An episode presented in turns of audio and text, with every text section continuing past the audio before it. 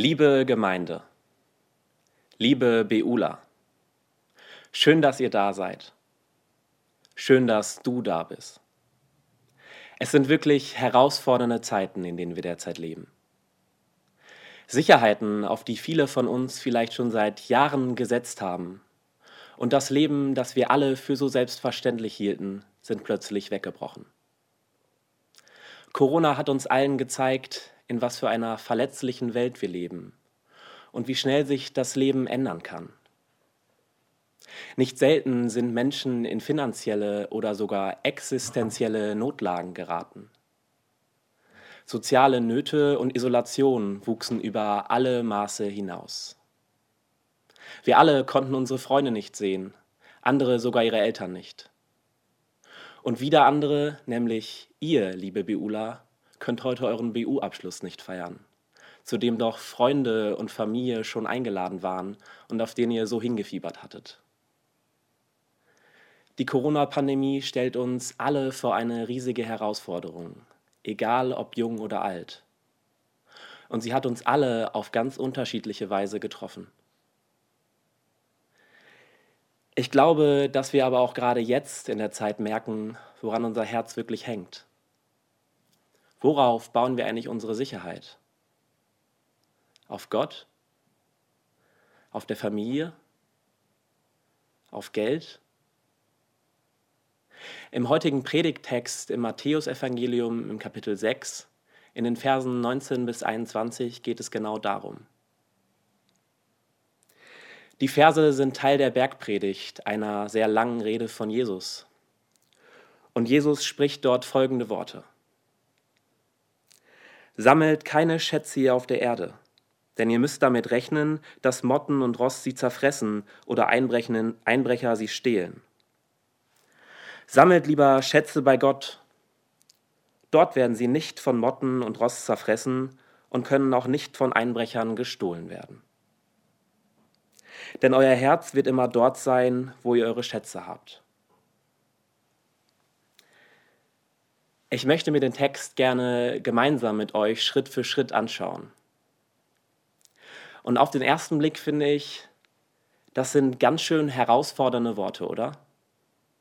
Ich meine, was meint Jesus hier mit Schätzen und wieso sagt er, dass ich mir besser keine Schätze auf Erden sammeln sollte? Ich habe mal nachgeschlagen. Der Duden beschreibt einen Schatz als Anhäufung kostbarer Dinge oder wertvoller Besitztümer von persönlichem Wert. Das ist eine sehr materialistische Sichtweise, wie ich finde, aber es macht doch deutlich, was Jesus hier meint. Heute könnte man je nach Kontext auch von Statussymbolen sprechen. Er beschreibt hier also Dinge, an deren Menschen ihren Wert bemessen und sich definieren. Es geht um die Dinge, über die Menschen sich gegenüber anderen präsentieren und einen Großteil ihrer Zeit nachdenken. Zu Zeiten Jesu waren das wertvolle Edelmetalle, Stoffe oder Kleider. Eine Menge davon zeugte von Reichtum und Wohlstand. Und heute? Heute ist die Bandbreite auch aufgrund des technischen Fortschritts noch einmal viel größer. Für die einen ist der Schatz das neue Handy oder das neue Auto, für die anderen das dicke Konto auf der Bank oder die neueste Kleidung. Schätze können für jeden etwas ganz Unterschiedliches sein, aber alle haben eine Sache gemeinsam. Sie suggerieren uns Sicherheit und Anerkennung. Jesus spricht in diesem Kontext davon, dass Motten und Rost sie zerstören und Diebe sie stehlen können. Und neben der ganz wortwörtlichen Bedeutung, dass unsere Sachen natürlich von Motten, Rost und Dieben zerstört oder gestohlen werden können, spricht Jesus hier meines Erachtens nach von mehr. Viele von euch werden die Filmreihe Herr der Ringe kennen. Dort gibt es eine Figur. Gollum ist ihr Name. Gollum ist in den Filmen zwar nur ein Nebencharakter, aber ja, innerhalb der Filme wird immer wieder deutlich, wie Gollum verzweifelt versucht, einen Ring zu erbeuten. Er ist förmlich besessen von diesem Ring und spricht von diesem auch nur in ziemlich gruseliger, flüsternder Stimme als mein Schatz. Ich will an dieser Stelle niemandem den Film verderben, deshalb erzähle ich mal nicht, wie es ausgeht und ob Gollum es schafft, diesen Ring zu erbeuten.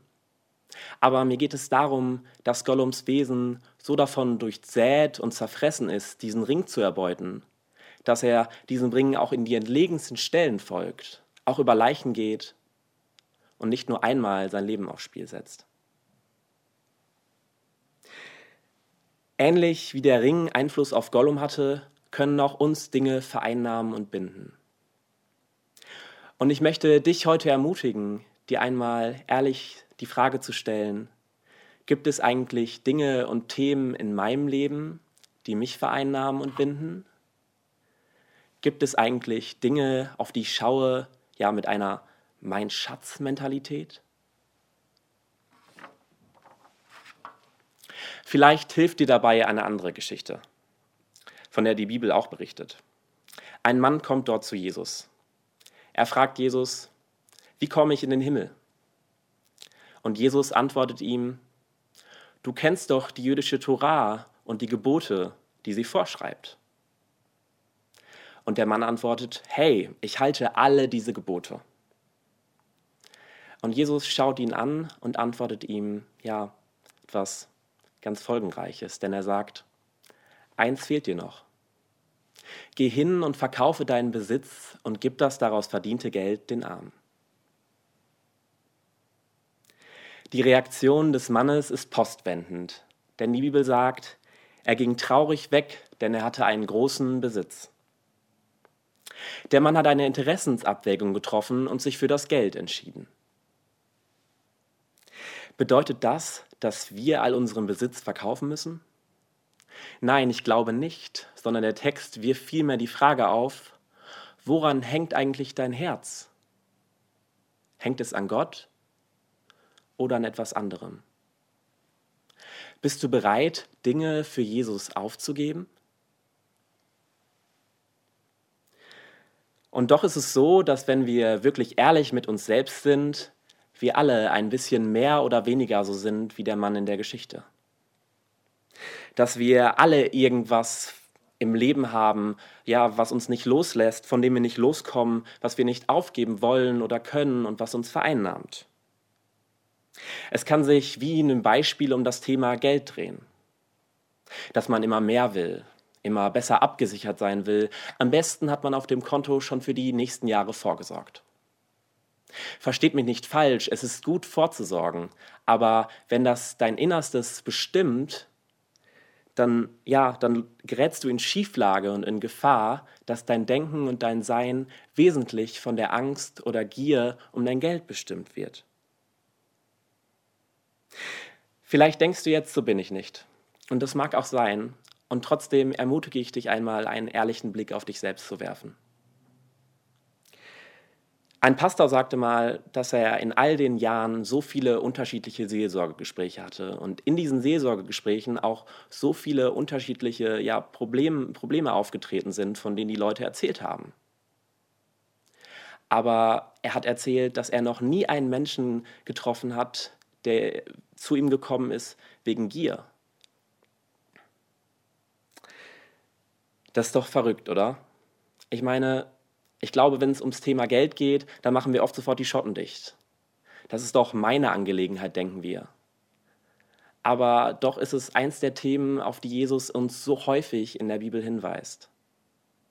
Und Gott wünscht sich auch da ein freies Herz für uns. Es können aber auch ganz andere Dinge sein, wie die uns vereinnahmen, wie immer am modischsten und hipsten gekleidet zu sein oder immer das neueste und beste Handy zu haben. Oder es sind Dinge, die gar nicht materieller Art sind, die uns vereinnahmen, wie der Wunsch nach der Anerkennung anderer Menschen wenn man sich immer wieder danach ausstreckt, von anderen Menschen gemocht zu werden und was sie über einen denken und man auch die eigenen Bedürfnisse und Wünsche zugunsten anderer Menschen zurückstellt. Kennst du das? Ich kenne das bei mir ziemlich gut, denn ich ertappe mich immer wieder oder öfter, öfter mal dabei, dass ich merke, hey, ich wünsche mir gerade, dass dieser Mensch mich mag und wenn ich merke, er tut das nicht, dass ich dann auch mal bedrückt bin und darüber nachdenke und mich das auch mal ein paar Tage beschäftigt, wieso er mich denn nicht mag und ob ich nicht was verändern könnte.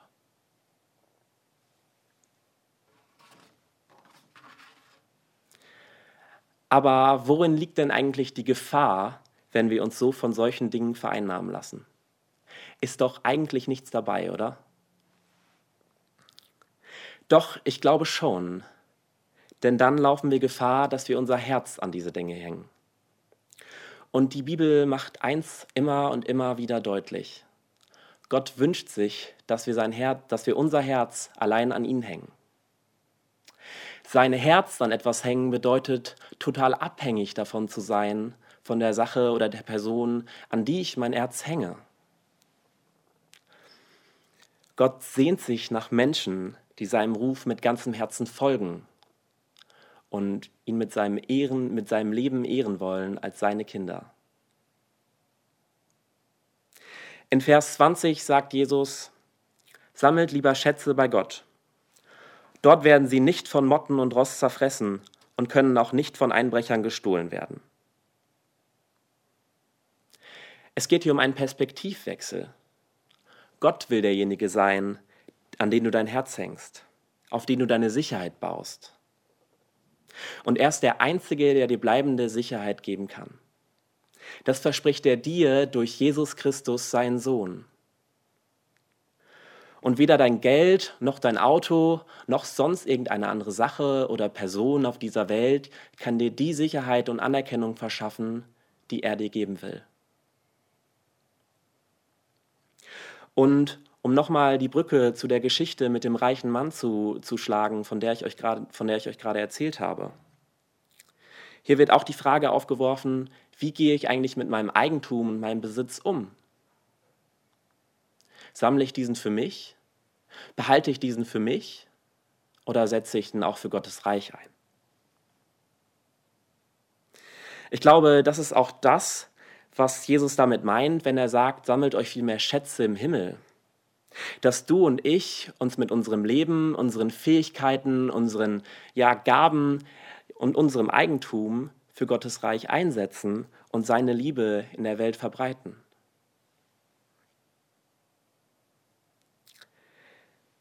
Sehen wir nicht gerade auch in dieser Zeit eindrücklich, was es bedeuten kann, wenn Menschen ihr Herz und ihre ganze Sicherheit an ihr Geld, ihre Gesundheit oder ihre Arbeit hängen?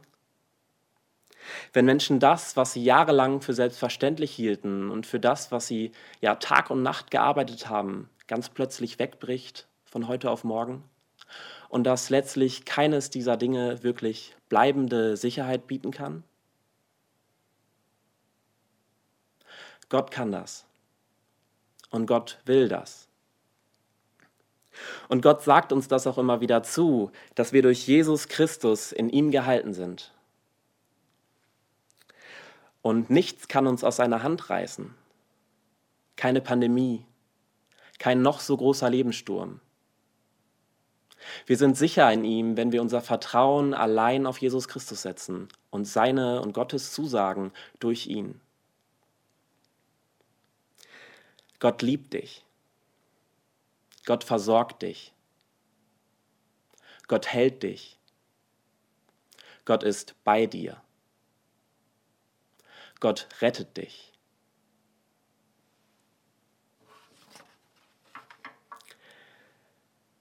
Jemand, den ich für seinen Glauben oft bewundert habe und immer noch bewundere, ist Dietrich Bonhoeffer.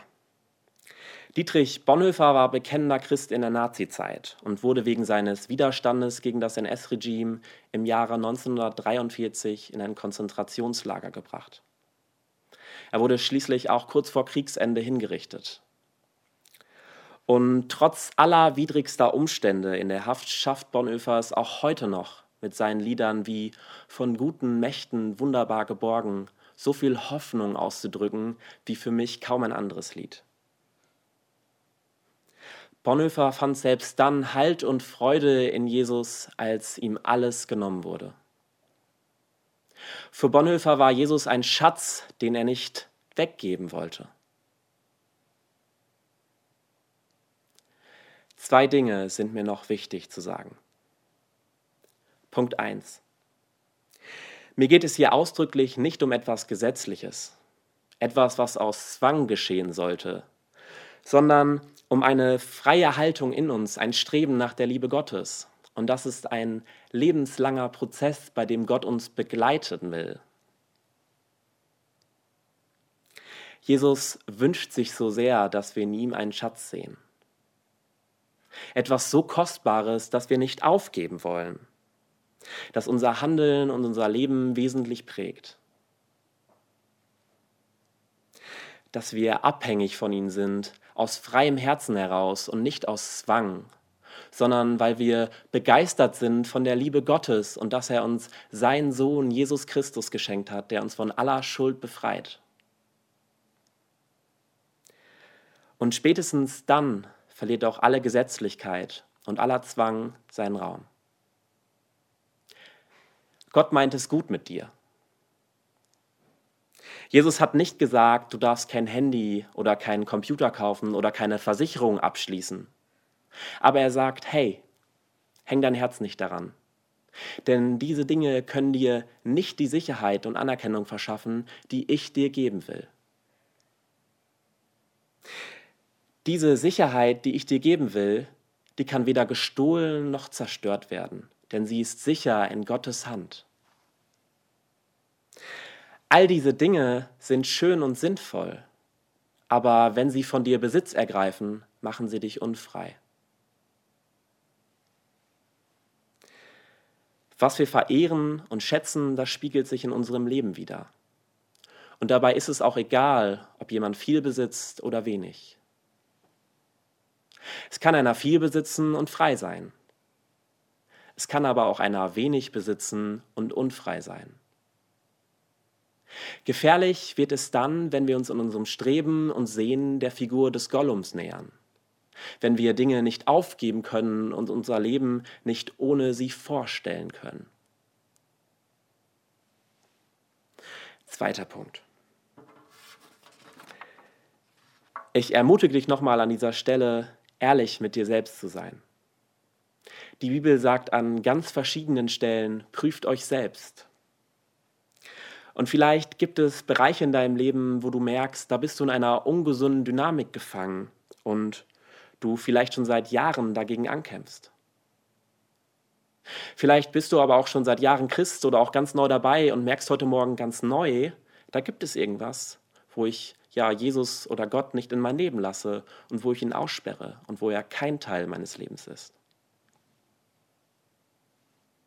Wo du vielleicht sogar denkst, ohne diese Sache nicht leben zu können. Da möchte ich dich ermuntern, das Gott gleich im Gebet hinzulegen. Gott ist ein Gott, der dich sieht, dich kennt, dich liebt. Gott ist ein Gott, der dir helfen will, frei zu werden. Gott ist ein Gott, der dich ganz will. Oder vertraue dich anderen Menschen an und komm mit ihnen ins Gespräch. Auch das kann helfen und befreien. Vielleicht hörst du diese Predigt heute Morgen aber auch und kennst diesen Gott noch gar nicht so richtig, der dich einlädt, sein Herz an ihn zu hängen. Und dieser Gott will dir ewige, bleibende Sicherheit auch über den Tod hinaus verschaffen. Dann lade ich dich ein, auch gleich in Gedanken, wenn du magst, mitzubeten.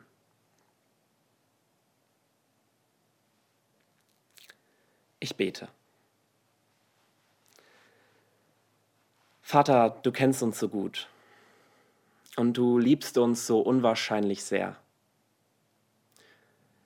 Du weißt, wie wir ticken und du weißt ja, was uns von dir wegtreibt. Du weißt, wonach wir uns sehen. Und ich bitte dich darum, Herr, dass du ja unsere Herzen schärfst, unsere Blicke schärfst, dass du das aus unserem Leben nimmst, was uns von dir wegtreibt Herr, dass du unsere Liebe bestärkst zu dir. Ich bitte dich darum, Herr, dass wir fröhliche, ungeteilte Herzen haben. Und ich bitte dich um deinen Segen, dass wir ja immer zu dir kommen können, egal was ist. Amen. Wir singen jetzt gleich noch ein Lied. Und ich möchte dich einladen, das Lied gleich singend mitzubeten. Es beschreibt die Sehnsucht und den Wunsch danach, Gott mit seinem ganzen Leben und mit allem, was man hat, zu ehren und zu preisen und ihm ganz zu vertrauen, bis ich dir gegenüberstehe.